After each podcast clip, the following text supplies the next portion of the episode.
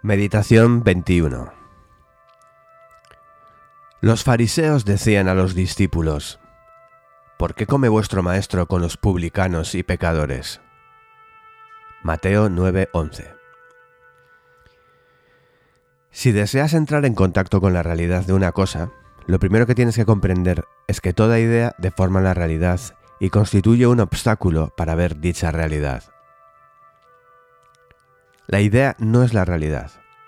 La idea vino no es el vino. La idea mujer no es esa determinada mujer. Si de veras quieres entrar en contacto con la realidad de esa mujer, debes dejar de lado tu idea de la mujer y tener la experiencia de ella en su singularidad concreta y en su unicidad. Por desgracia, la mayoría de las personas no se toman, la mayoría de las veces, la molestia de ver este tipo de cosas en su singularidad. Se limitan a ver las palabras o las ideas, pero sin mirar nunca con ojos de niño esa realidad concreta, única, viva y con plumas que se mueve ahí mismo. Delante de ellos, lo único que ven es un gorrión. Nunca ven el maravilloso prodigio de ese ser humano único que tienen ante sí. Tan solo ven a una mujer campesina hindú, por ejemplo.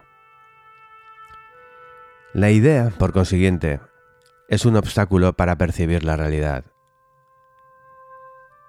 Pero hay otro obstáculo a la percepción de la realidad, el juicio. Tal cosa o persona es buena o mala, fea o hermosa. Ya es suficiente obstáculo a la hora de fijarse en esa persona concreta el tener la idea de hindú de mujer o de campesina. Pero encima, ahora añado un juicio y digo, es buena o es mala. Es guapa y atractiva o es fea y poco atractiva. Lo cual me impide verla porque no es buena ni mala, es ella en toda su singularidad, el cocodrilo y el tigre no son ni buenos ni malos. Son cocodrilo y tigre. Bueno y malo dicen relación a algo exterior a ellos.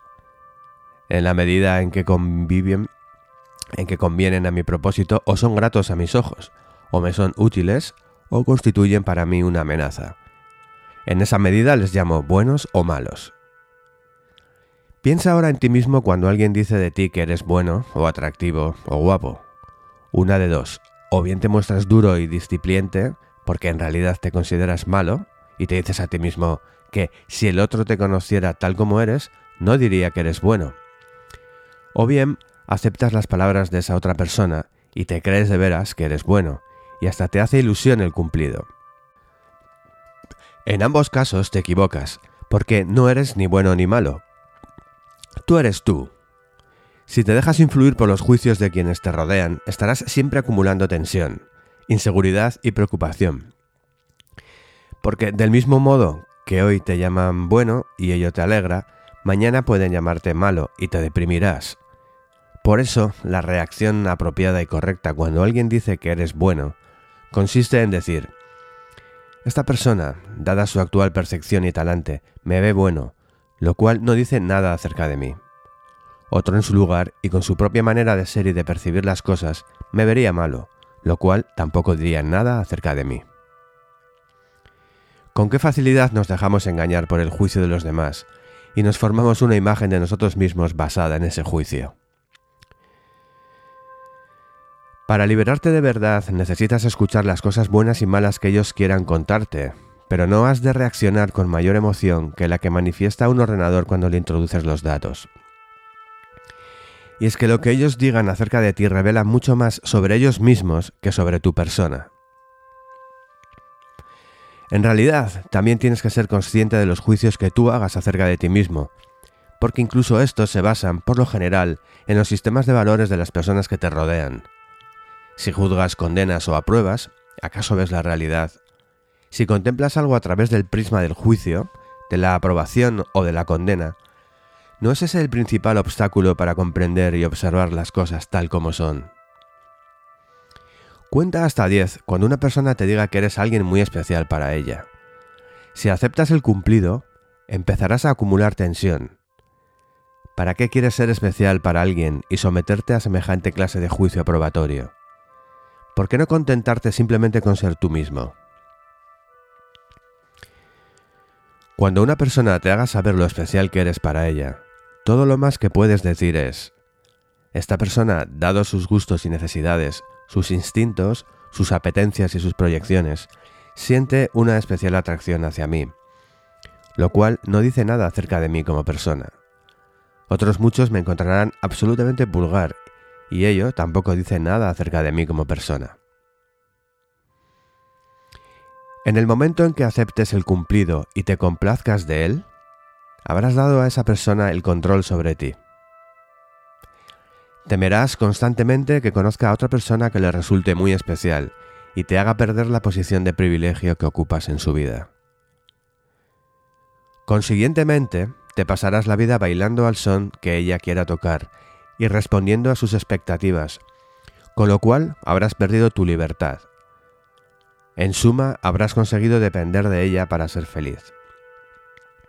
Porque has hecho que tu felicidad dependa del juicio de ella acerca de ti. Por si fuera poco, aún puedes empeorar las cosas poniéndote a buscar a otras personas que te digan lo especial que eres para ellas, e invirtiendo un montón de tiempo y de energías en asegurarte de que nunca van a cambiar esa imagen que tienen de ti. ¿Qué forma de vivir más agotadora?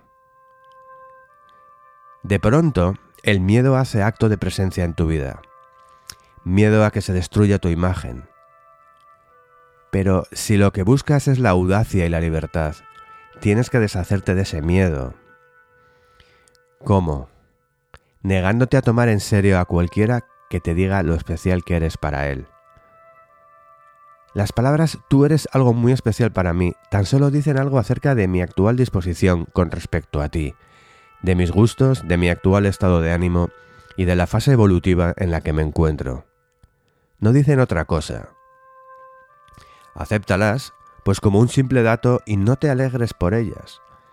Lo que puede alegrarte es mi compañía, no mi cumplido. Mi actual interacción contigo, no mi elogio. Y si eres juicioso, me animarás a descubrir a otras personas igualmente especiales, para no verte nunca tentado a aferrarte a esa imagen que yo tengo de ti. No es dicha imagen la que ha de procurarte gozo y contento, porque eres consciente de que la imagen que yo tengo de ti puede cambiar muy fácilmente. Lo que has de disfrutar, pues, es el momento presente, porque si te complaces en la imagen que yo tengo de ti, entonces te tendré controlado y te dará miedo ser tú mismo, por temor a hacerme daño, te dará miedo decirme la verdad y hacer cualquier cosa que pueda deteriorar la imagen que yo tengo de ti. Aplícalo ahora a cualquier imagen que la gente tenga de ti y que te haga ver que eres un genio, un sabio, un santo o algo parecido. Siéntete halagado y en ese momento habrás perdido tu libertad, porque en adelante no dejarás de esforzarte por conseguir que no cambien de opinión.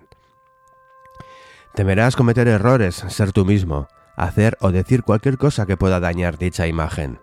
Habrás perdido la libertad de ponerte en ridículo, de ser objeto de bromas y chanzas, de hacer y decir lo que a ti te parezca, en lugar de lo que le parece encajar con la imagen que los demás tienen de ti. ¿Cómo se acaba esto? A base de muchas horas de paciente estudio, concienciación y observación de lo que tan estúpida imagen te proporciona. Una emoción mezclada de inseguridad, falta de libertad y sufrimiento. Si logras ver esto con claridad, te desaparecerán las ganas de ser especial o de que nadie te tenga una elevada consideración. No temerás andar con pecadores y personajes de dudosa reputación, y harás y dirás lo que te plazca, sin importarte lo cual gente piense de ti.